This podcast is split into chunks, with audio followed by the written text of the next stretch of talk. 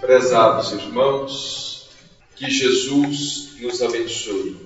É uma alegria muito grande estarmos de volta a esta casa, a esta cidade, reencontrando tantos amigos, companheiros, irmãos e irmãs de ideal.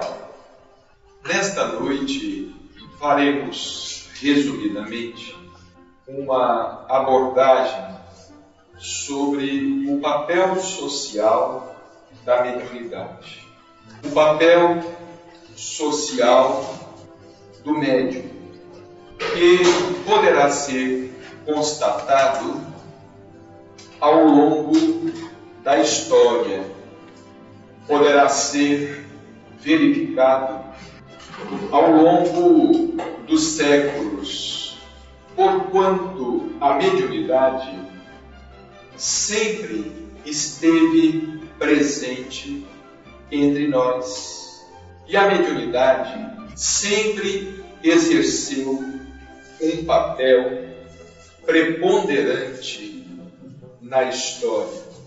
Só o fato de a mediunidade exercer um papel na sociedade, muitas vezes decisivo em vários lances da história, só esse fato justifica a sua autenticidade. Pelos frutos se conhece a árvore. Toda religião é de origem mediúnica.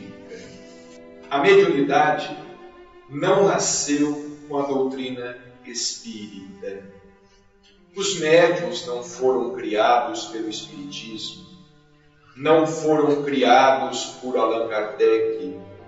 Nós, os médiuns, temos sido orientados pela doutrina espírita no que concerne aos nossos deveres, aos nossos deveres mediúnicos, espirituais e aos nossos deveres sociais. Porque nós vivemos, fazemos parte de uma comunidade encarnada. Porém, existe uma comunidade desencarnada. E essas duas comunidades, elas coexistem e são, sem dúvida alguma, interdependentes. A comunidade encarnada depende da comunidade desencarnada e vice-versa. Nós estamos em constante contato com os espíritos e os espíritos conosco. Herculano Pires, em sua excelente obra O Espírito e o Tempo, ele analisa os mais diversos horizontes espirituais atravessados pela humanidade. Ele se refere, por exemplo, ao horizonte tribal, e nós sabemos que nas tribos, os pajés, os xamãs, os considerados feiticeiros, exerciam um papel preponderante, um papel relevante dentro daquela comunidade.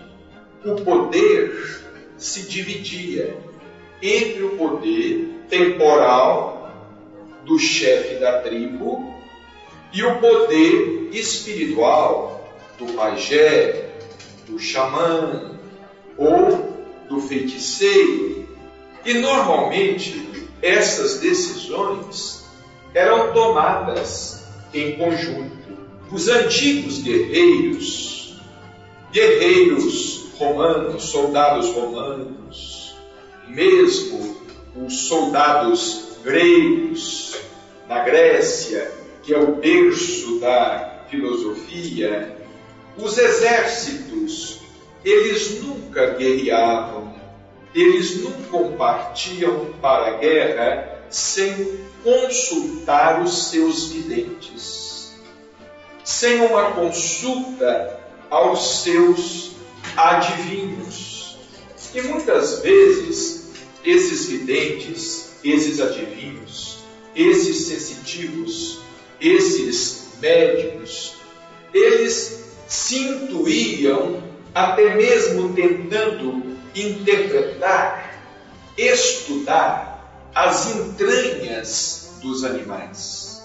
Os animais eram sacrificados, os touros eram sacrificados, os carneiros eram sacrificados, eram dissecados, eram imolados no altar, eram dissecados, as suas vísceras eram expostas e esses sensitivos, esses adivinhos, que tiveram diversos nomes ao longo da história, oráculos, hierofantes, é, pitonisas, etc, etc, esses médiums, eles tentavam interpretar, eles tentavam visualizar o futuro a partir daquele método primitivo.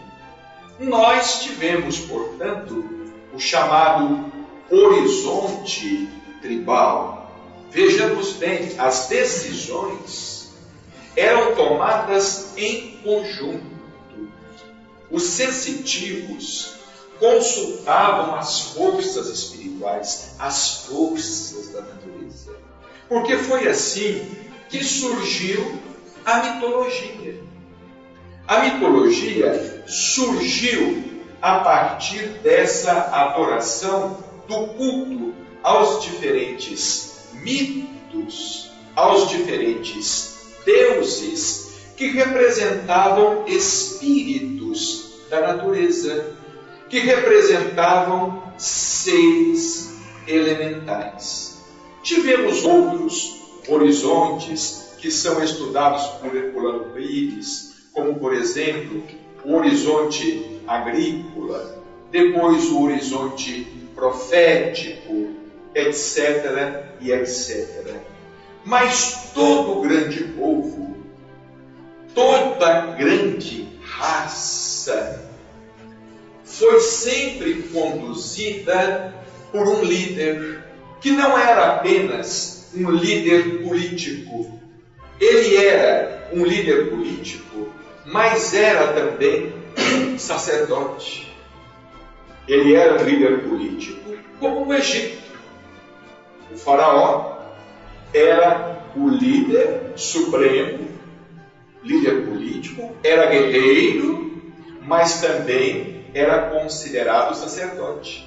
Era considerado a encarnação de uma divindade era considerado a encarnação de um Deus. Vamos citar aqui alguns exemplos ao longo da história.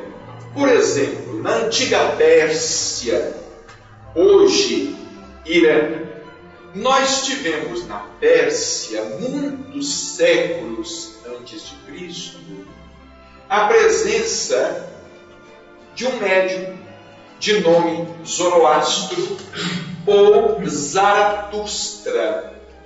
O povo persa era um povo selvagem, era um povo sem espiritualidade, era um povo fanatizado e que rendia culto a diversos deuses. Eles eram politeístas, sacrificavam aos deuses, inclusive vidas humanas, além de vidas animais, vidas humanas eram sacrificadas aos deuses. Surgiu na Pérsia Zoroastro.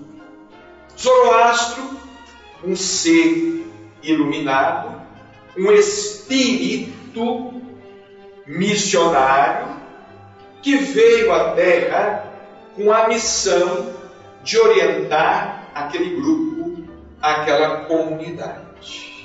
E o que fez Zoroastro? Zoroastro teve uma visão em um monte, ele conversou com Ormuz, ou chamado Deus da luz. Ele recebeu, como Moisés mais tarde, receberia o decálogo no Monte Sinai. Ele recebeu diversas orientações daquele Deus, Ormuz, chamado por muitos de Mazda, Deus da luz. Daí a sua filosofia, o masdeísmo ou o zoroastrismo. Vem de Zoroastro, masdeísmo, vem desse Deus Mazda. E na condição de médium, Zoroastro passou a orientar aquele povo da crença em diversos deuses para a crença em um único Deus. Vejamos aí o papel social da mediunidade, arrancando aquele povo ao primitivismo, arrancando aquele povo à barbárie, aquele povo politeísta, aquele povo bárbaro que sequer tinha princípios de higiene, que sequer tinha hábitos alimentares saudáveis. Por exemplo, se nós formos estudar a Bíblia, principalmente os cinco primeiros livros da Bíblia, nós perceberemos que ali está a presença do grande legislador hebreu que foi Moisés. Nós vamos encontrar ali prescrições referentes à saúde, à alimentação, ao convívio social, leis foram redigidas. Então vejamos que ao longo de toda a história, a mediunidade ela veio, foi exercendo e exerce até hoje um papel social de suma importância, evidenciando a influência do mundo espiritual sobre o mundo físico, mostrando o que os espíritos disseram a Allan Kardec, que na maioria das vezes nós encarnados somos dirigidos pelos espíritos, que na maioria das vezes são os espíritos que nos dirigem. Vamos seguir rapidamente através da história, vamos falar sobre a presença de Moisés. Moisés não era apenas um grande líder, um grande guerreiro, ele não era apenas um político, ele era também médium. Ele conversava com Jeová e, através de sua mediunidade, de suas faculdades mediúnicas, é que Moisés conseguiu libertar o povo judeu da escravidão. Ele foi o tempo todo orientado espiritualmente. O tempo todo ele foi orientado pelas vozes e pelas visões, pelas visões que possuía, pelas vozes que ouvia, e ele arrancou o povo hebreu do cativeiro. Vejamos aí a função social da mediunidade. O povo judeu, essa nação, os hebreus, não é? que deveriam mais tarde acolher a presença de Jesus Cristo na terra, vejamos muitos séculos antes a espiritualidade fazendo indicações e trabalhando, preparando aquele povo para que Jesus pudesse mais tarde nos trazer o Evangelho. Os profetas eram todos eles médicos. Todos os profetas eram médicos. E eles exerciam um papel social. Eram eles que escolhiam os reis. Eram eles que apontavam os reis. Os reis eram indicados através dos profetas. Davi, por exemplo, ele foi indicado pelo profeta porque o profeta chegou à casa de Davi porque uma visão o havia conduzido até aquele lar. Porque um dos filhos do casal deveria ser escolhido como novo líder. Os filhos foram apresentados. Davi não estava presente, era o mais jovem e se encontrava no campo. Era o mais jovem. Ele disse assim: está faltando um profeta, está faltando um filho, uma criança. Disse assim: está campo, é Davi. Veio Davi e ele foi escolhido para ser o rei, para ser o líder daquele povo. E assim, ao longo de toda a história, vejamos bem os próprios muçulmanos. Vamos dar um salto no tempo. A função social da mediunidade no islamismo, porque Maomé era um profeta. E na antiguidade, o profeta, ele era considerado médium. Ele era considerado um vidente. Tanto é assim que naquele episódio, quando o soldado escofeteia Jesus diante lá dos doutores da lei, ele diz assim: profetiza Cristo, quem foi que te bateu? Quem foi que te espancou? Profetiza. O que ele queria? Ele queria que Jesus soubesse o seu nome, dissesse o seu nome, adivinhasse o seu nome, porque os profetas eram considerados adivinhos e que tinham uma certa visão, uma dupla visão do futuro. Maomé, ele foi um líder espiritual muito importante para aquelas tribos nômades, porque os árabes, eles não existiam, praticamente não existiam como nação. Eram diversas tribos desunidas que faziam guerra, viviam se atritando. Maomé, que tinha o hábito de meditar no Monte Ira, numa dessas suas meditações, ele vislumbrou a presença do anjo Gabriel. O Alcorão é um livro mediúnico. O Zen de Avesta, que é o livro do masdeísmo, porque Zoroastro tem seguidores até hoje, é um livro mediúnico. A Bíblia é um livro mediúnico. O livro dos profetas são livros mediúnicos. Aqueles livros, os cinco primeiros livros da Bíblia, não é? Gênesis, Êxodo, Números, Levítico, Deuteronômio, aqueles livros foram recebidos mediunicamente, porque Moisés escolheu 70 anciãos entre os hebreus, entre aquele povo que ele estava conduzindo pelo deserto, a terra prometida, a Canaã, ele escolheu 70 anciãos, 70 representantes do povo, 70 médiums. E eles se concentraram numa tenda armada no deserto.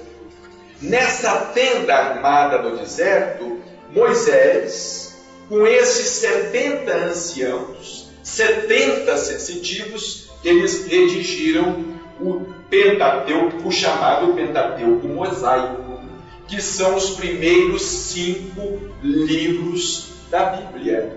São, portanto, livros mediúnicos. O Antigo Testamento é um livro mediúnico.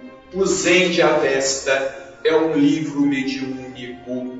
O Bhagavad Gita, ou a Sublime Canção, trata-se de um livro mediúnico, aquele diálogo de Krishna com Arjuna, o diálogo do mestre, porque ali Krishna, para os indianos, está personificando Jesus Cristo.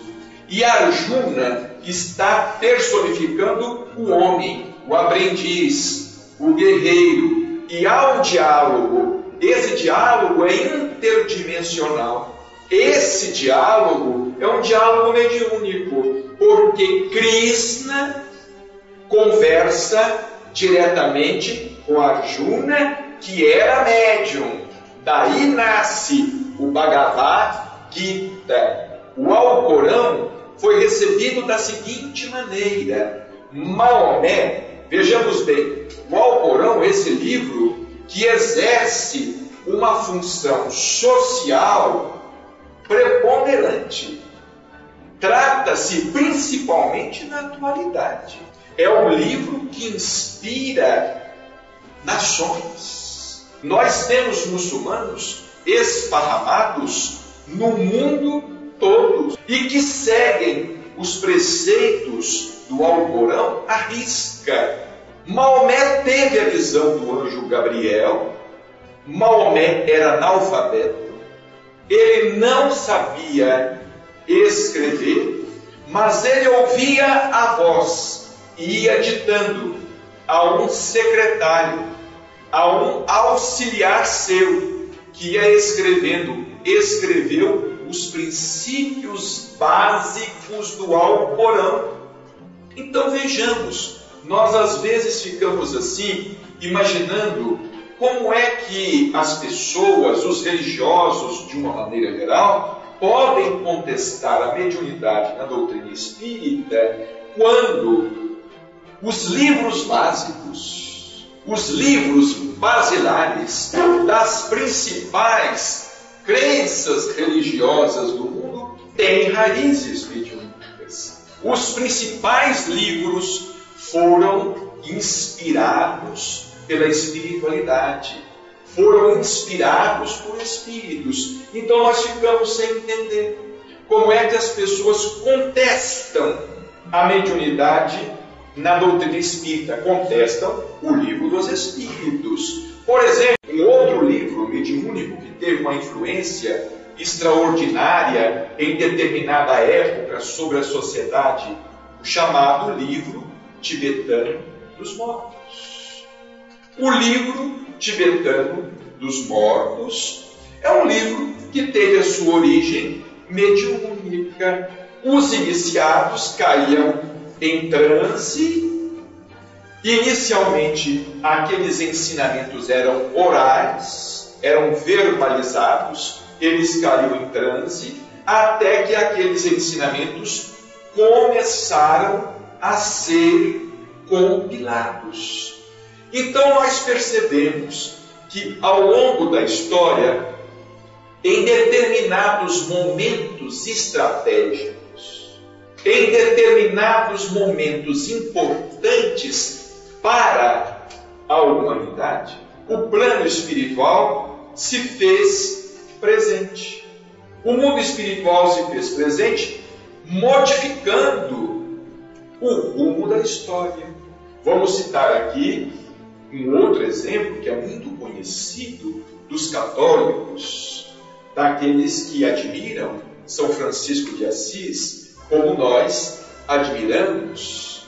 A igreja, à época de São Francisco de Assis, ela estava se perdendo na corrupção, estava se perdendo na política, no poder temporal, os cardeais, os postos, os mais altos postos da igreja eram vendidos, eram leiloados. Muitos se faziam bispos à custa de dinheiro, a peso de ouro, arcebispos, bispos e cardeais. Foi quando Francisco de Assis foi chamado ao seu apostolado através da mediunidade ele era um jovem de uma família abastada em Assis.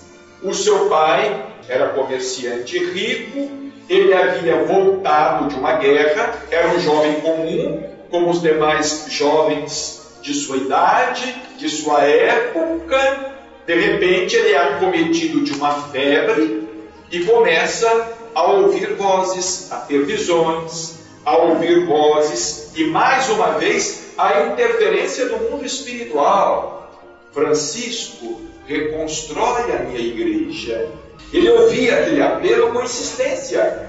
Francisco reconstrói a minha igreja. Vejamos aí a espiritualidade interferindo. Francisco de Assis, na sua ingenuidade, na sua simplicidade, ele imaginou que estava sendo chamado para reconstruir uma igreja que existia perto de sua casa, a igreja de São Damião, que estava em ruínas.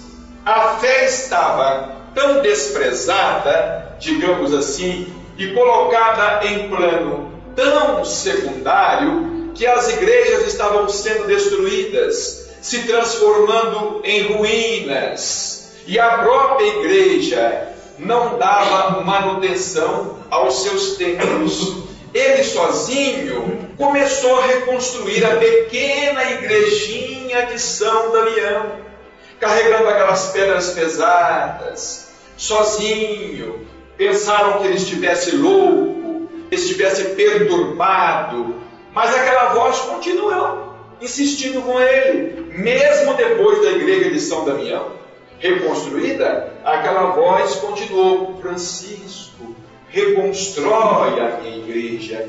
E aos poucos ele foi entendendo que não se tratava da reconstrução física de uma igreja, de um templo, se tratava da reconstrução espiritual, se tratava da reconstrução moral da igreja.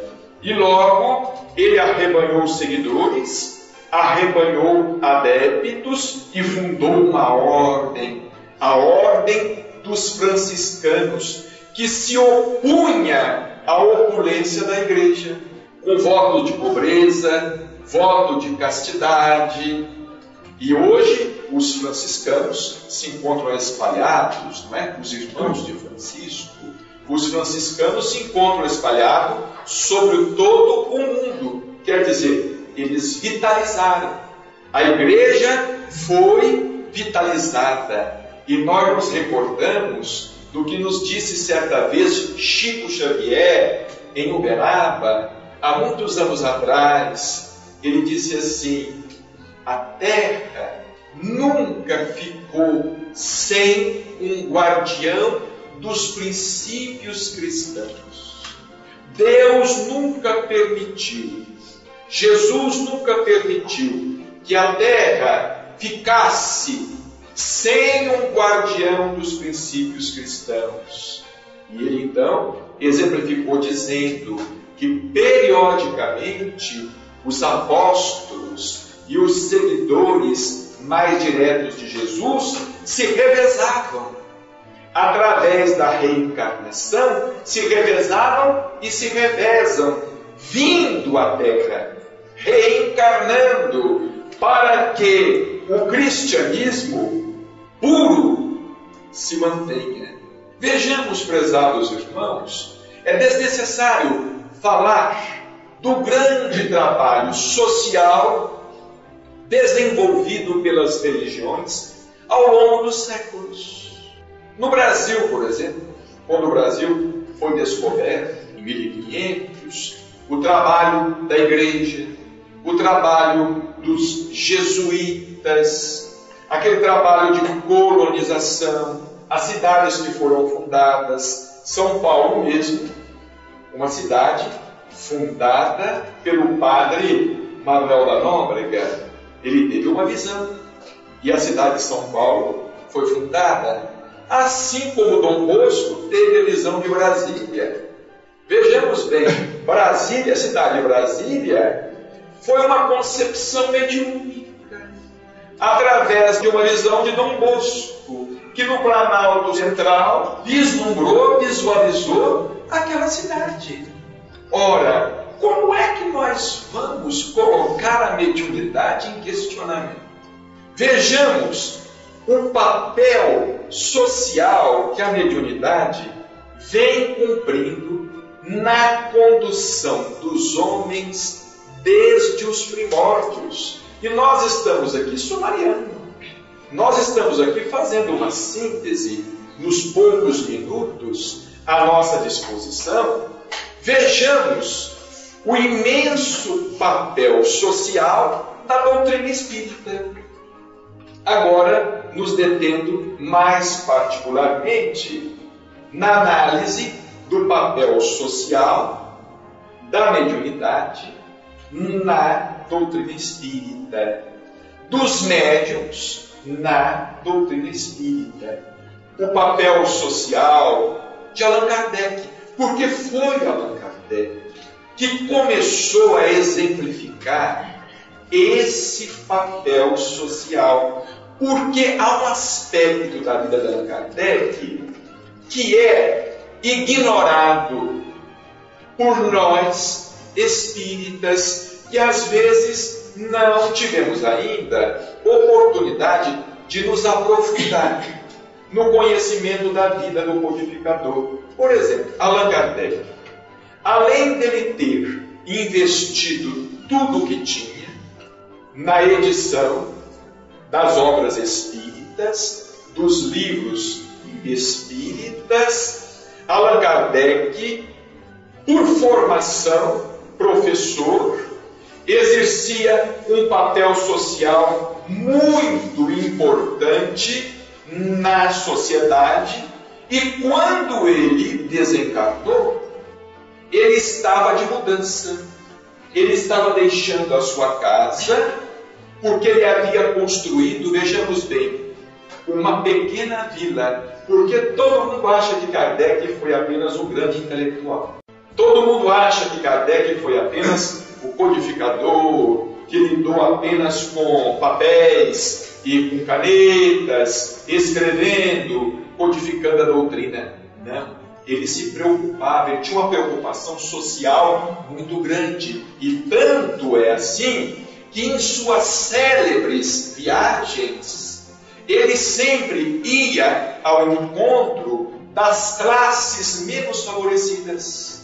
Ele ia sempre ao encontro da classe dos operários, como naquela célebre viagem de 1862, em que ele visitou diversas cidades pequenas no interior da França, e ele se encontrava com os adeptos da doutrina espírita, e ele socorria a muitos inclusive financeiramente, com os recursos que ele auria através da venda de suas obras, porque a época quando o Espiritismo começou a ser difundido, a ser divulgado, o preconceito era muito grande e os espíritas começaram a ser perseguidos e muitos pais de famílias eram despedidos de seus empregos.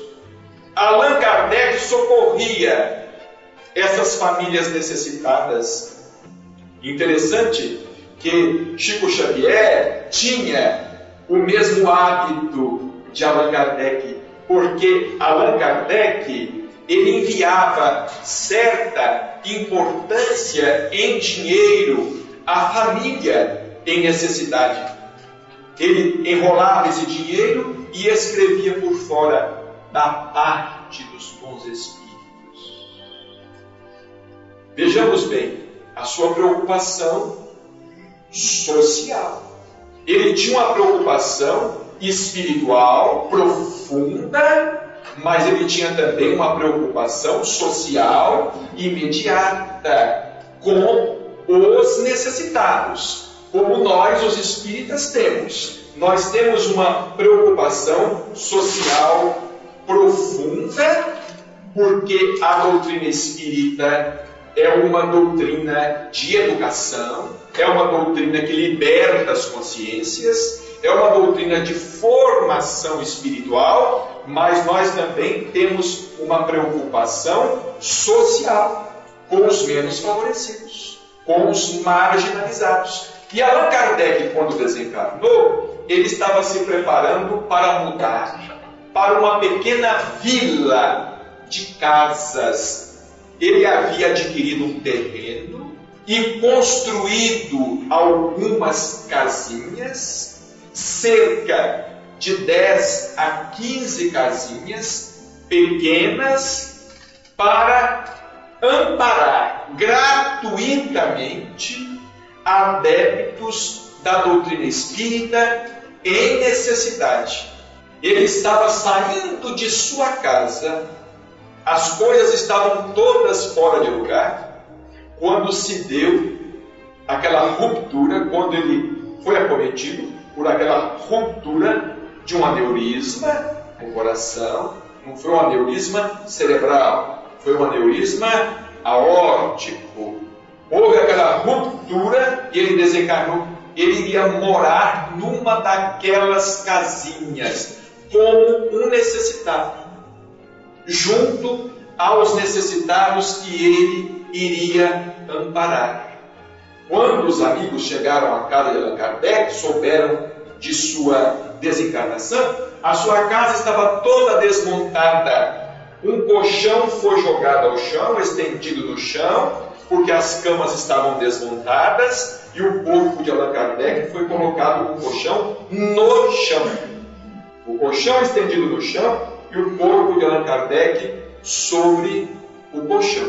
Então vejamos que esse exemplo, esse exemplo, essa preocupação com o papel social, e aí então nós vamos alargar os horizontes, não se trata apenas do papel social do médico, não se trata apenas do papel social da mediunidade, mas, de maneira mais abrangente, do papel social da doutrina espírita, do papel social do Espiritismo.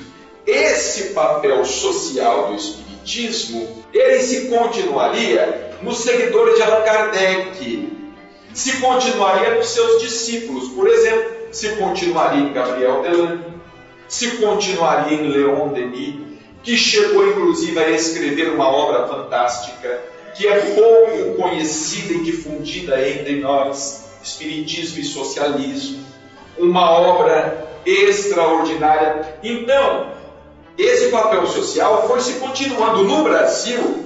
No Brasil, por exemplo, esse papel social da doutrina espírita, ele começou a ser exercido por incrível que pareça, através da homeopatia. Foi através da homeopatia. Por quê? Porque os remédios não existiam, praticamente não existiam.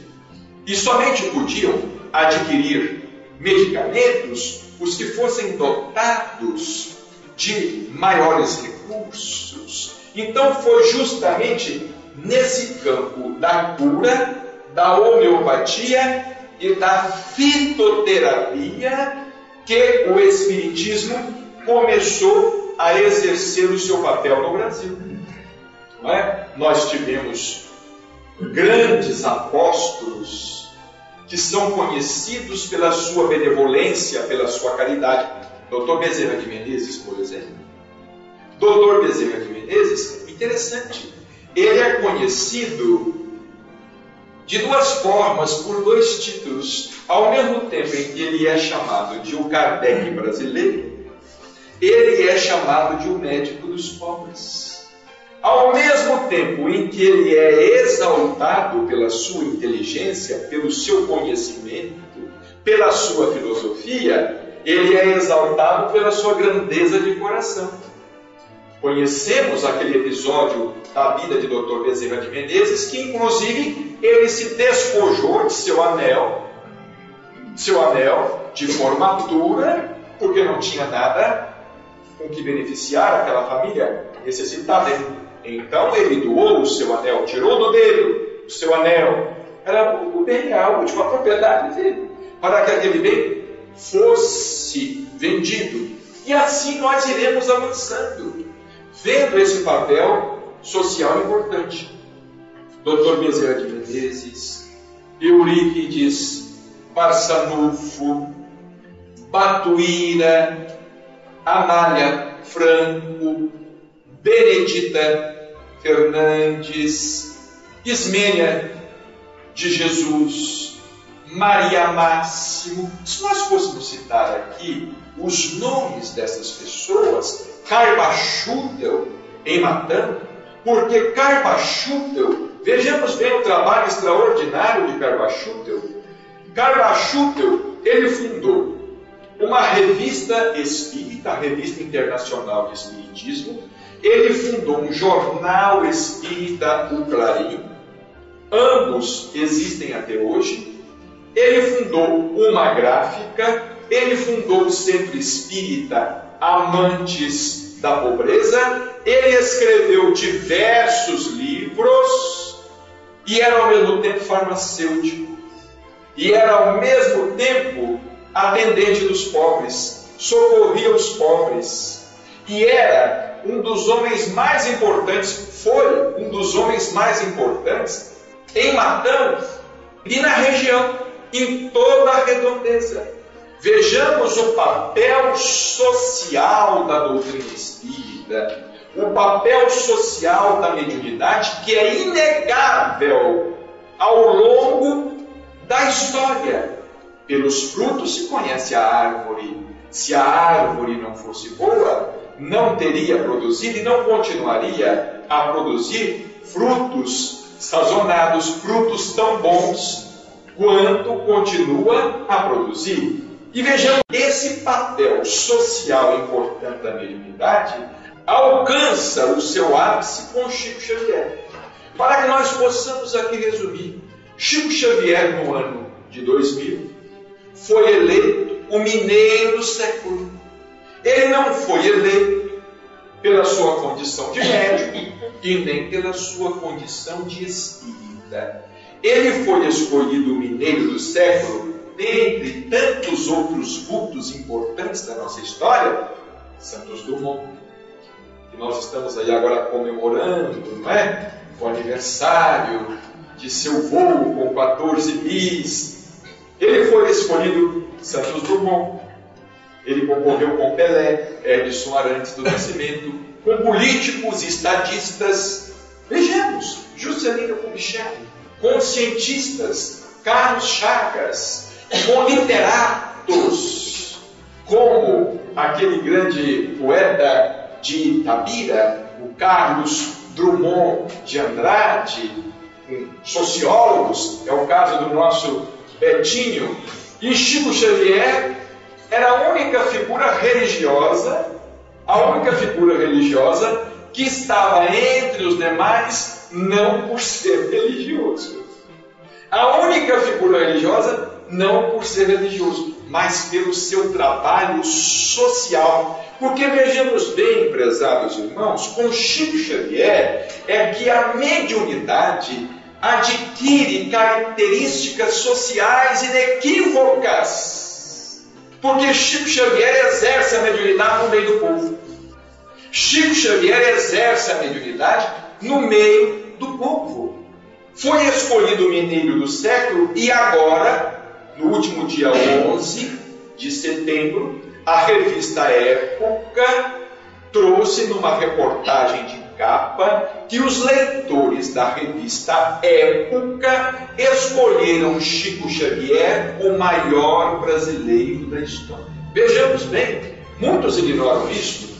Agora está começando a ser divulgado nos jornais, a Folha Espírita está divulgando, nós, com o Jornal da Mediunidade, recém fundado na cidade de Uberaba, estamos divulgando, alguns outros jornais espíritas estão divulgando, mas a revista Época, no dia 11 de setembro, traz numa reportagem de capa dois vultos extraordinários da nossa história: Rui Barbosa e Chico Xavier.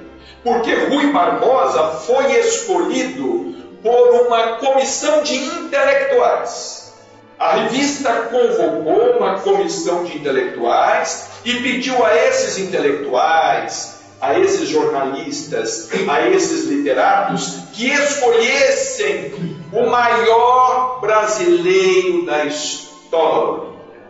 Em 500, em pouco mais de 500 anos de Brasil, os literatos essa comissão de intelectuais apontou por Barbosa. Não poderia ser diferente. De fato, foi um grande brasileiro, um grande representante da nossa cultura lá fora, principalmente no inesquecível congresso em Haia, em que ele foi apelidado Águia de Haia. E interessante que o Dr. Guilherme Ribeiro, que foi o segundo tradutor das obras de Allan Kardec para o português, o Dr. Guilherme Ribeiro era secretário de Rui Barbosa. E nas traduções das obras de Kardec para o português, a FEB colocou uma menção, uma homenagem que Rui Barbosa prestou a Guilherme Ribeiro quando ele era político.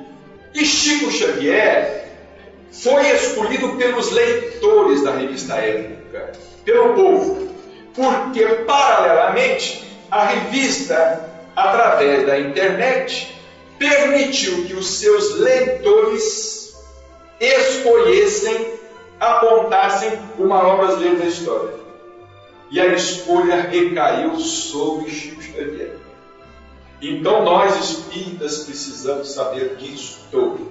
Foi escolhido o mineiro do no ano 2000, foi escolhido o maior brasileiro da história, agora, em 2006, e foi um dos poucos brasileiros que no começo da década de 80 foi indicado ao Prêmio Nobel da Paz. Vejamos esse papel social da mediunidade. Porque nós, às vezes, vemos em Chico Xavier o médium psicógrafo, autor de quatrocentas e tantas obras psicografadas.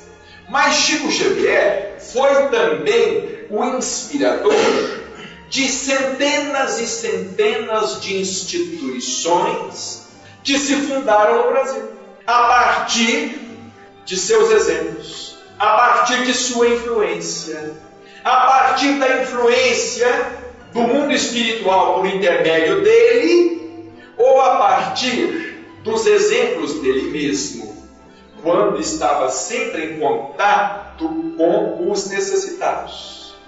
Porque Chico Xavier, ele nunca se afastou dos necessitados. É importante pensarmos nisso.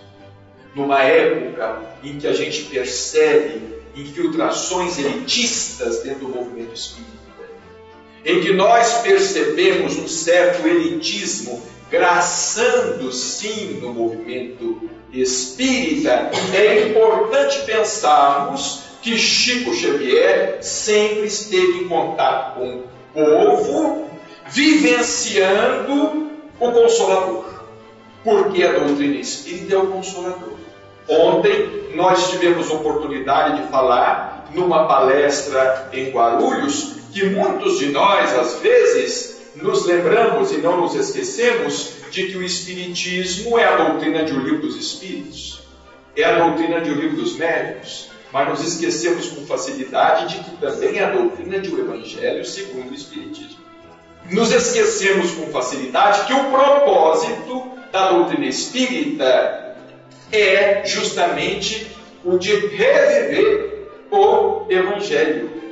É a proposta básica da doutrina espírita. Há pouco tempo esteve no Brasil um polonês espírita, ele reside na Polônia, ele fala Esperanto, e ele esteve aqui na cidade de Santos, na realização de um congresso, um congresso de pedagogia espírita, segundo congresso de pedagogia espírita. Ele esteve presente, ele foi entrevistado e ele deu uma resposta muito interessante.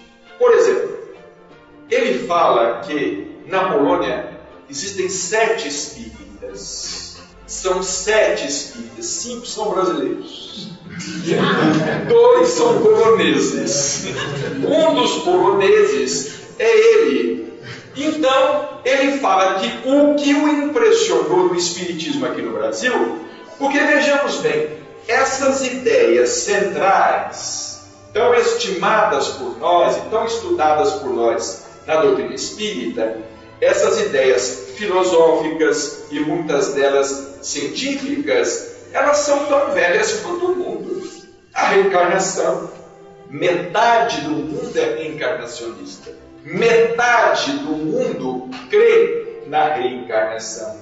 A mediunidade, vamos ver aí ao longo da história, citamos aqui apenas alguns exemplos. A mediunidade e, consequentemente, a crença na sobrevivência, a imortalidade e, consequentemente, a lei do karma, ou a lei de causa e efeito, ou a lei de ação e reação, porque a lei do karma é consequência da reencarnação. É consequência da reencarnação. Então vejamos bem, esses postulados filosóficos, eles não são originais na doutrina espírita. O enfoque espírita é original.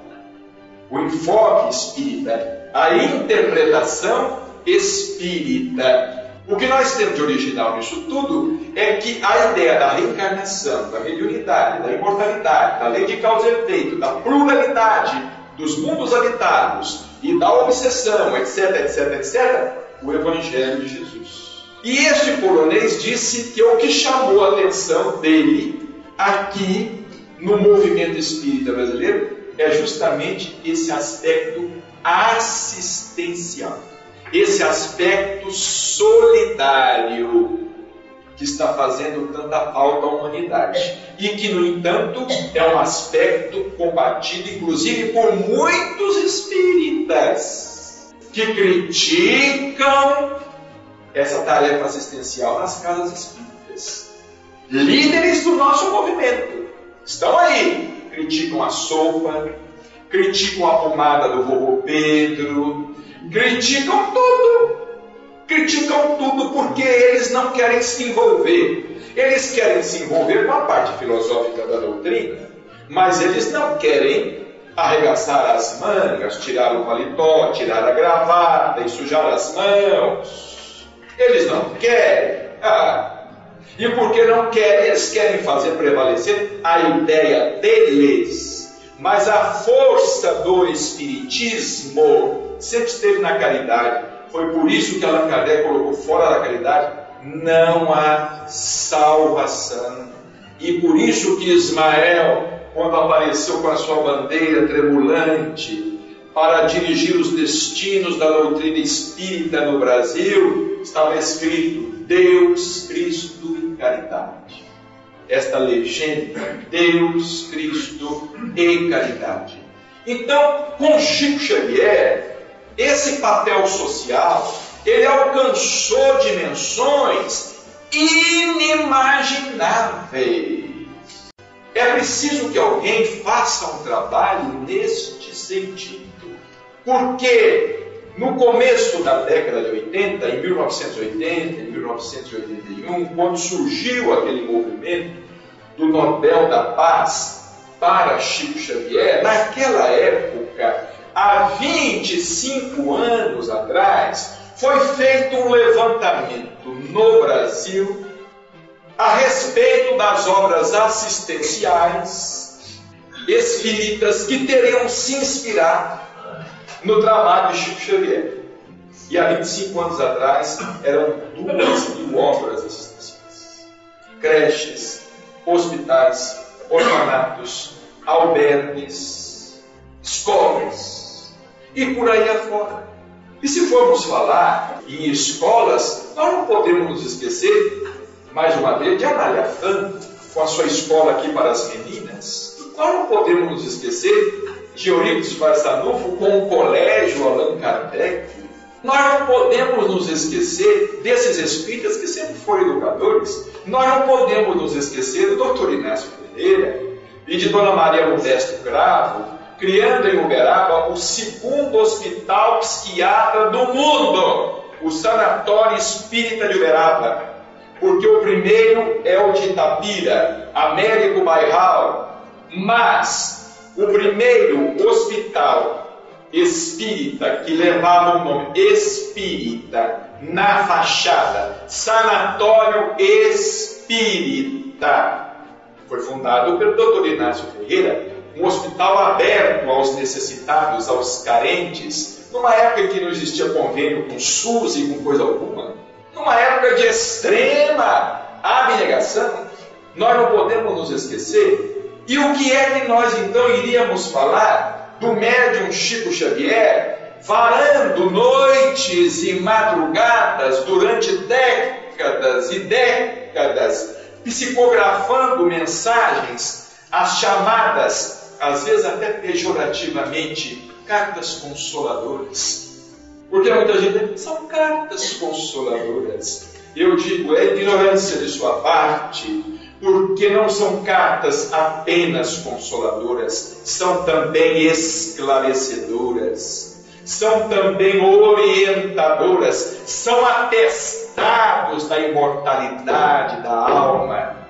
É que o espírita custa a enterrar o cadáver do homem velho ele vem para o Espiritismo e traz o homem velho com ele e fica carregando aquela múmia com ele por 10 anos, 20 anos, 30 anos, 40 anos e querendo menosprezar o esforço dos outros, querendo diminuir o esforço dos outros. Ah, são cartas familiares, mensagens, simples mensagens, mensagens de consolação. Ora, nós convivemos com Chico Xavier em Uberaba durante 25 anos. O que nós vimos ali de mensagens atestando a imortalidade, atestando a imortalidade e dando vida àqueles pais, àqueles irmãos, àqueles cônjuges, àqueles avós, aqueles irmãos, amigos, dando vida aqueles familiares, quantas instituições testemunhamos que a partir daquelas mensagens psicografadas por Chico Xavier, a partir daquelas mensagens, foram fundadas, foram criadas centenas e centenas de instituições no Brasil. Hoje, todo centro espírita que se preza, ele tem uma tarefa assistencial, voltada para a comunidade. Se não tem, alguma coisa está errada. Porque, como diz o nosso caro doutor Odilon Fernandes, quando conversamos, ele diz assim: olha, numa casa espírita, a evangelização da criança deve estar em primeiro lugar. E em segundo lugar, a mocidade espírita. Em terceiro lugar, o estudo da doutrina em quarto lugar, a assistência. Em quinto, a mediunidade. Interessante. Quase toda casa espírita começa através de um caso de mediunidade. Mas se ela quiser continuar, ela não pode continuar só por aquele caso de mediunidade. Senão ela vai fechar as portas. Porque o que abre centro espírita no Brasil é mediunidade, mas é também o que fecha. Porque quando mediunidade vira obsessão. Porque começa pela mediunidade. Se na mediunidade a pessoa vai para a caridade, ela se vacina contra a obsessão. Mas se ela fica só na mediunidade, vai para a obsessão. Aí todo mundo briga e fecha o centro. Aí o pessoal briga, o centro fecha. Então, prezados irmãos, este tema é um tema de suma importância que, na verdade, merece ser abordado numa obra, num livro. O papel social da mediunidade ao longo da história. Alguém que possa fazer uma pesquisa muito bem feita, detalhada, o papel da mediunidade ao longo da história e, consequentemente, mostrando o papel do médium não para destacar a sua importância, mas para mostrar a ele a sua responsabilidade. Porque, como fala o doutor Odilon, a mediunidade é importante. O médium não tem importância nenhuma. Porque nós não podemos descartar a mediunidade, mas o médium pode ser descartado. Parece outro. O Espírito da Verdade falou com Allan Kardec. Allan Kardec falou com ele assim: o que, que aconteceria se eu falhasse? Ele perguntou. O Espírito da Verdade disse a ele: outro já está a caminho e você seria substituído. Porque os desígnios de Deus não repousam sobre os ombros de um só. Não podem repousar sobre os ombros de um só homem. Por isso que o Espiritismo ficou sem Allan Kardec e continuou, ficou sem Chico Xavier, está continuando. E ficará sem essa milsalha toda que está por aí. E continuará, porque está acima do homem. Está acima, a doutrina espírita é de origem divina. A iniciativa é dos espíritos, fruto do trabalho do homem, mas o homem pode ser substituído ele desencarna. Como o Chico falava, eu sou um pé de capim, na sua simplicidade, na sua humildade. Eu sou um pé de capim, quando um pé de capim morre, nasce outro no lugar. É lógico que não nasce com aquela qualidade. não é? É lógico, com aquela qualidade não nasce. Mas vai nascer um outro pé de capim. Como escreveu certa vez o poeta Eurípides Formiga, por nosso intermédio. Olha, nós não somos a luz da fogueira, nós não somos a fogueira, mas nós podemos ser um graveto para alimentar a fogueira, para que essa fogueira não se apague, para que essa chama não se apague. Então, o médium, ele não pode imaginar que ele é imprescindível. Ele não pode pensar que é insubstituível, porque não é. Nós estamos aí pela misericórdia divina. Como fala Emmanuel no livro Consolador, o homem só vale na terra pela expressão da misericórdia divina que o acompanha. Nós só valemos na terra pela expressão da misericórdia divina que nos acompanha, porque de um momento para o outro Estamos partindo, estamos dizendo adeus, estamos deixando tudo, estamos indo para um outro plano, faceando uma nova realidade que na vida que nunca termina. Muda o cenário, muda a paisagem, mas a vida prossegue. E às vezes, o que nós perdemos são as oportunidades. Estas sim nós perdemos. Apenas para encerrar, Vamos contar a vocês um caso de certa vez. Um amigo, um amigo aqui de São Paulo, estado de São Paulo, ele foi conversar com o Chico, um grande empresário. Ele havia construído uma grande obra assistencial, um lar para crianças, um grande lar. Equipou esse lar, mas ele não colocava o lar em funcionamento. Dois anos se passaram. Estava tudo construído. E o lar não funcionava. Ele não colocava a instituição em funcionamento. Não sei o motivo. Talvez porque ele não pudesse estar à frente. Mas nós não podemos ter apego. Se nós não podemos estar à frente, vamos chamar alguém e entregar. Toma conta. Eu tomei enquanto pude, eu construí, agora você toma conta. E pronto. Nós não podemos, nada é nosso. Nós não podemos ter apego às coisas. Deus me livre de ter apego numa casa espírita, por exemplo, de eu ter apego no lar espírita Pedro e Paula de Uberaba, quando eu desencarnar, eu vou ficar rondando aquilo. eu vou ficar vigiando, rondando aquilo lá. Não, Deus me livre. De outro, tome conta. Tome conta daquilo e, e me exorcize, me liberte, que eu possa, que eu possa ir para onde me compete, né? seguir o meu caminho. E ele foi conversar com o Chico e falou assim: Olha, Chico, eu construí, mas está nessa situação, já tem dois anos e não funciona. Aí o Chico falou com ele assim: Olha, meu filho, colocar para funcionar. Porque a obra do bem não é para hoje, era para ontem. Tem que colocar para funcionar. Aí ele caiu em cima e falou assim: Ah, então, Chico, daqui para frente eu vou trabalhar dobrado para recuperar o tempo perdido. Aí o Chico disse a ele assim: Eu acho que de fato você deve trabalhar dobrado, mas eu vou te dizer uma coisa: tempo perdido é tempo perdido não se recupera mais. Porque passa a oportunidade. Aquela oportunidade ficou, fica para trás. Então vejamos, prezados irmãos, vamos ficar felizes por pertencermos a esta doutrina maravilhosa e vendo assim esse panorama ao longo da história, como a mediunidade sempre esteve presente e como de fato nos momentos mais decisivos e difíceis, o mundo espiritual nunca se ausentou. O mundo espiritual nunca foi omisso. Os espíritos amigos nunca nos deixaram. Os obsessores também não.